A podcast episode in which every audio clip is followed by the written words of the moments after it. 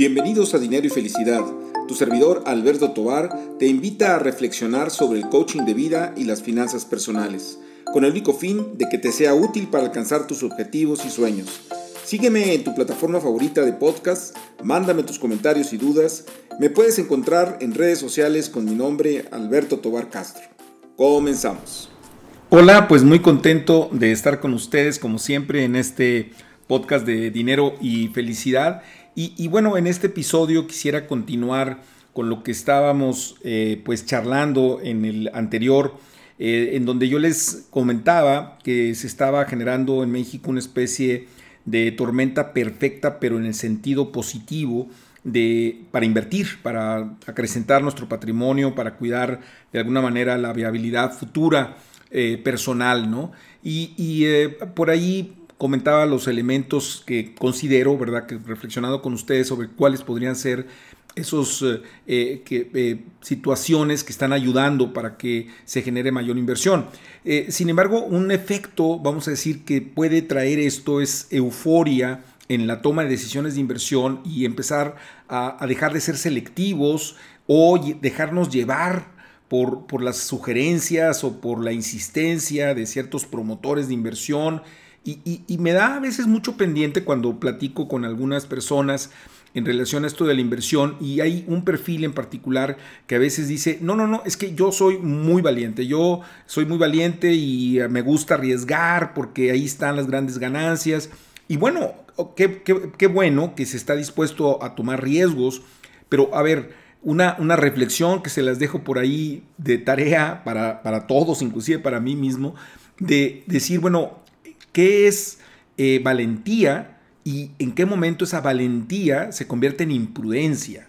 ¿Verdad? Es decir, cómo tomamos decisiones bajo el criterio de ser valientes para tomarlos, tomar esas decisiones, pero qué tanto eh, esa valentía, supuesta valentía, se está escudando con una pues falta de eh, rigurosidad en la toma de decisiones que se convierte en imprudencia y entonces ahí es en ese terreno en donde se cometen graves errores, grandes errores que minan nuestro patrimonio, que pueden generar inclusive el quebranto.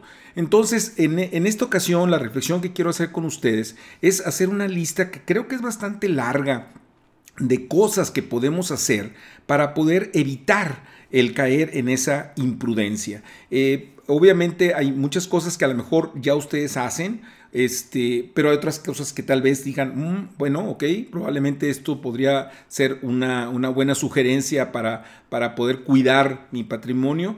Este, algunas cosas a lo mejor podrían eh, no ser tan importantes como otras, pero creo que todas ellas en conjunto van encaminadas a tratar de ser prudentes y tomar buenas decisiones en materia de nuestras inversiones. Y, ahí les voy. O sea, a ver, la número uno es nunca decidir en el momento en que se está planteando la inversión. Que si ustedes se dan cuenta, los promotores de inversiones, los, promotores de, cosas que se están vendiendo, por ejemplo, tiempos compartidos o, bienes raíces, están tratando de que se decida en el momento en que está haciendo, se está haciendo el planteamiento. Recurren a tácticas como es una oferta del día de hoy que nunca más va a volver a, aparecer. Este, es una, una, oferta que el gerente que está aquí nos está dando para poder eh, maximizar el rendimiento, qué sé yo, ¿no? Entonces, nunca decidir en el momento porque las decisiones apresuradas conllevan a eh, malos resultados.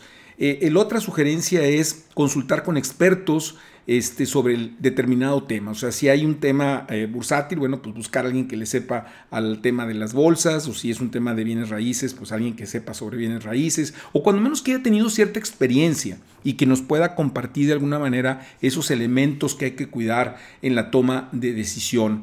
Este, una táctica también adicional es consultar a amigos que tengan visiones, vamos a decir, no tan positivas, ¿no? Inclusive que sean medios pesimistas, ¿no? ¿Por qué? Porque nosotros estamos con la euforia de que nos gusta esa inversión, nos gusta lo que vamos a hacer y que entonces alguien con una visión un tanto negativa nos dé elementos diferentes a los nuestros. Porque si no solamente estamos corroborando que estamos bien cuando queremos buscar elementos que no hayamos considerado. Entonces siempre tenemos por ahí alguien que, tiene esa visión negativa o pesimista. Bueno, podemos comentarle nuestra idea y a ver qué nos dice y, y si a lo mejor nos dice cosas valiosas. Hay que ser también un análisis de riesgo riguroso para cuantificar de alguna manera las posibilidades de pérdida sobre la inversión. Este, y, es una pregunta muy sencilla que tenemos que hacernos, es eh, eh, ¿qué pasa si sale mal? O sea, ¿qué pasa si, si las cosas no van en el, en el camino en que nosotros estamos pensando? Oye, es que eso no va a suceder. Bueno, ¿qué pasa si sale mal? Nada más dime como opción, como contingencia, este, ¿qué pasaría? Oye, pues es que es demasiados recursos, ¿no? Yo quisiera no invertir tanto en ese, en ese tema. Entonces, bueno, eso nos va a poder, este, pues dar cierta em, balance en nuestra toma, en nuestra toma de, decisiones, ¿no? Este, eh, también es muy importante eh, investigar la opción, entender de qué se trata, ¿no? Porque, por ejemplo, nos vamos a meter a criptomonedas, ok, qué bien, bueno, investiga del mercado, sé, que sepa uno en qué nos estamos metiendo. Eh, hay muchos fraudes en términos de inversiones, cuando se hablan, por ejemplo, de estafas piramidales, y que, bueno, por ejemplo, en una ocasión eh, este, me comentaban o me estaban ofreciendo, de hecho, una, una, una inversión en diamantes sudafricanos, ¿no? Entonces dices tú, bueno, pues yo qué sé de diamantes sudafricanos, o sea, huele a estafa a kilómetros de distancia y dices, esto es una estafa, ¿no? Entonces tengamos mucho cuidado, este, investiguemos bien de qué se trata, ¿no? Eh, la opción. También hay que investigar a nuestro promotor, porque a lo mejor la inversión es buena, o sea, en, en términos conceptuales, Puede ser que la inversión sea buena, pero resulta que el que lo está promoviendo, pues a lo mejor no lo conocen en el mercado o a lo mejor ya trae demandas de otros clientes, este, no, o a lo mejor nunca ha hecho eso que está haciendo ahora, no es mala fe, pero pues resulta que no tiene experiencia nos investigamos también a quien nos está ofreciendo la, inversión, ¿no? Por ejemplo, en el terreno inmobiliario es bien importante que si estamos haciendo, haciendo una, una preventa, una, vamos a decir, estamos entrando a preventa para hacer la precompra, vamos, del bien raíz, pues que sea un constructor que sea, que tenga este, pues fama de, de, cumplir, ¿no? Que tenga una, un background detrás de él que lo respalde, ¿no? Este, eh, un, punto fundamental también en las inversiones es desconfiar de los rendimientos exagerados. Este, es decir, hay rendimientos que son muy bonitos para ser reales y que también huelen a estafa desde kilómetros de distancia, ¿no? Este, hay un dicho que es muy conocido y que inclusive tiene hay variantes en, dependiendo del país, pero decir que a, caballo regalado no se le ven los colmillos, en el sentido de que si te están regalando el caballo, no lo revises, ¿no? ¿Para qué le andas viendo los colmillos? Pues yo diría que es al revés, o sea, caballo regalado, este, hay que verle los colmillos. ¿Por qué? Porque nadie regala caballos, ese es el tema. O sea, nadie te va a dar un rendimiento si, si, eh, más alto del mercado. Si las tasas andan en el 11%, por ejemplo, pues nadie te va a ofrecer un 30% sin riesgo, eso es mentira. Entonces hay que ver cuál es el riesgo y también pues cuáles son las posibilidades de fraude en esa inversión. Entonces, otro, otro elemento también, estar conscientes de nuestra propia avaricia, este, de toda la parte emocional que está involucrada en la toma de decisiones de inversiones, este, y, en ese efecto social que existe de perderte. Eh, que de perderte algo, ¿no? Es que todos mis amigos están metidos en eso y están ganando mucho dinero. Híjole, pues quién sabe si lo vayan a ganar al final del camino. O sea, eh, eh, tenemos que cuidar nuestra propia avaricia, nuestros propios deseos de ganar tanto dinero, nuestra propia emocionalidad de que es que ya es ahorita y si no, pues ya no voy a poder entrar. O sea, eh, vamos, tenemos que ser muy, muy cuidadosos, poner nuestra cabeza en el congelador para tomar buenas decisiones. Otra regla que es básica para poder tener prudencia es nunca, y fíjense la palabra que usted utilice, nunca pongamos todo nuestro patrimonio en una sola alternativa. Es decir, hay que, diversificar. Ese es el concepto básico de bajar el riesgo. Entonces, muchas veces también eso pasa en los booms bursátiles y por desgracia también cuando se caen las bolsas, por eso hay suicidios. ¿Por qué? Pues porque no solamente se metió todo el patrimonio a, determinadas acciones, sino que inclusive se endeudaron las personas para poder participar en el mercado. Entonces, tengamos mucho cuidado de cuáles son los, riesgos que estamos incurriendo en poner todos los recursos, o a veces hasta más de esos recursos en estos mercados que luego son esquemas de, apalancamiento, ¿no? Este, también es importante que verifiquemos la liquidez de la inversión, es decir, qué tantos recursos nos van a llegar a, través del tiempo y también si se puede salir rápidamente de la inversión, porque muchas veces, oye, fíjate que esta inversión está eh, genial, me ofrecieron un negocio, me estoy participando con, vamos a ponerle un porcentaje, con el 20% del negocio, va creciendo muy bien, eh, pues lo que yo puse un peso ahora vale 20, entonces excelente negocio. Entonces la pregunta básica es decir, bueno, ¿y qué pasa cuando te quieras salir? O sea, sí hay quien te compre, porque como no es una empresa pública, pues tendrás que buscar un comprador y pues el mismo consejo de la de administración del, negocio pues tendrá que facilitar para que entre otro socio.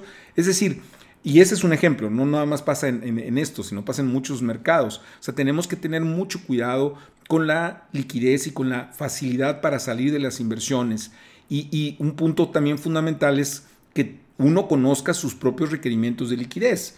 ¿verdad? Porque, digo, poniéndole, poniendo un ejemplo bastante básico, es decir, si, si, si yo estoy invirtiendo en un bien raíz, este, todo mi dinero, pues obviamente pierdo liquidez y cuando yo lo quiera vender, pues voy a tardarme en venderlo. Entonces, por eso muchas veces en épocas de crisis, pues hay mucha gente tratando de, realizar sus, sus terrenos, sus casas, sus departamentos y que no hay, no hay mercado. Entonces, eh, andan muy apurados, ¿no? Por eso le hablan de que es un mercado de ahorcados, ¿no? Están ahorcados, necesitan liquidez. Entonces tenemos que también tener mucho cuidado ese balance de, liquidez.